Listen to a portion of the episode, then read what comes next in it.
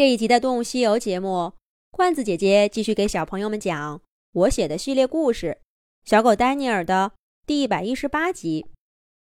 威廉，你说咱们把肉都给吃了，那两只狼怎么办呢？丹尼尔和威廉吃完肉，心满意足的在雪地上走着。丹尼尔忽然停下来，问威廉一个问题。威廉已经习惯了丹尼尔这些没头没脑的问题啦。他并没有表示惊讶，只是回答说：“他们呀，他们不是狼，是郊狼，跟我呢不是一种动物。你刚刚没发现他们长得跟我不大一样吗？”威廉说着，故意正面对着丹尼尔，身上的毛都竖了起来。做出很威武的样子。丹尼尔歪着头想了想，说：“嗯，是不一样。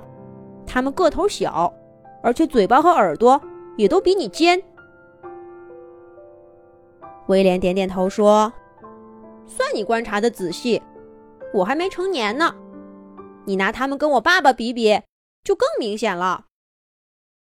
郊狼的个头小，所以呀。”他们藏的那块肉，肯定不是他们自己捉的，而是偷的。偷的。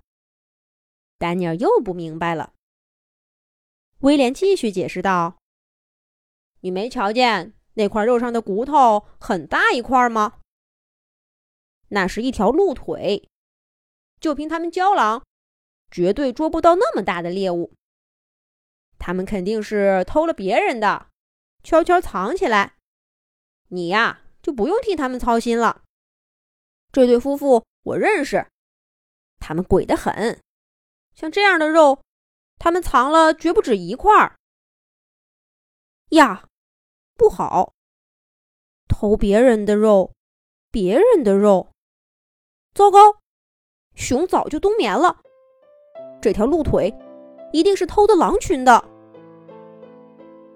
威廉说着说着，忽然脸色一变，贴着附近的地面闻了起来，特别是那些凸起的树枝、石头，还有路口的位置，他闻得格外仔细。丹尼尔也跟在他后面闻了闻，他已经开始下意识的去学习威廉的一举一动，要想适应这个陌生的环境。小狼威廉，无疑是个很好的老师。不过，丹尼尔在威廉重点嗅闻的地方，并没有发现什么异样。果然，威廉也抬起头，重新恢复了一脸的轻松，对丹尼尔说道：“幸好没有闯进别的狼群领地，那样麻烦可就大了。现在没事了。”你瞧，这儿的风景多好，咱们就在这歇一会儿吧。威廉说着，舒舒服服的卧在一片干草里，脚不停的踩来踩去，把那片草做成了一个舒服的垫子。丹尼尔也学着他的样子做了一个，果然又暖和又舒服。丹尼尔由衷的夸奖道：“威廉，你真厉害。”威廉一听，得意的晃起脑袋，说道：“这算什么呀？我会的东西多着呢。你跟我待的日子久了就知道了。不过，我要回家了。你呢？有什么打算？”听出了威廉有道别的意思。丹尼尔也真诚地说：“我也快离开这儿了。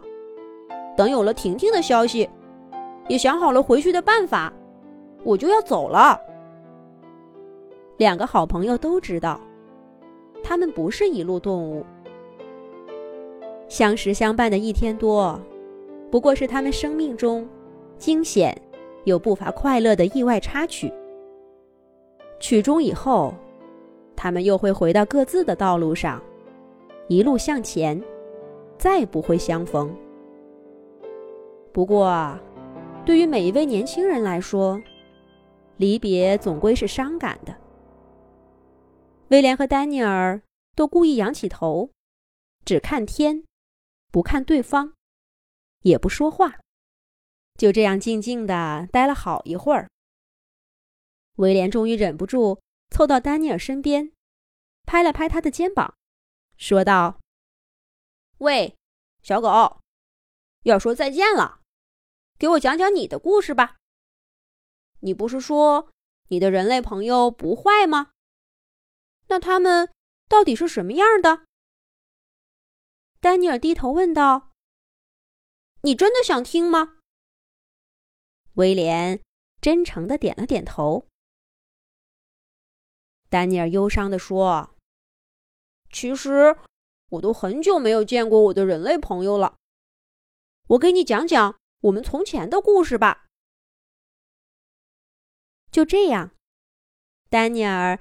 把他如何在婷婷家出生、长大，又是怎么走丢了，过了很长时间的流浪生活，又怎么认识了好朋友小蛙，最后在神奇老鼠莫妮卡的帮助下，坐上去找婷婷的飞机，原原本本的给威廉讲了一遍。威廉听得入神。当丹尼尔说到。他去过老鼠情报网的秘密地宫，还得到他们的承诺时，威廉眼睛一亮，难以置信地说：“这都是真的吗？你真的见过那些神奇的老鼠？那你可真是交到好运气了。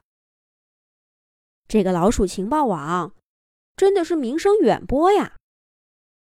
小狼威廉又是怎么知道他们的事儿的呢？”下一集讲。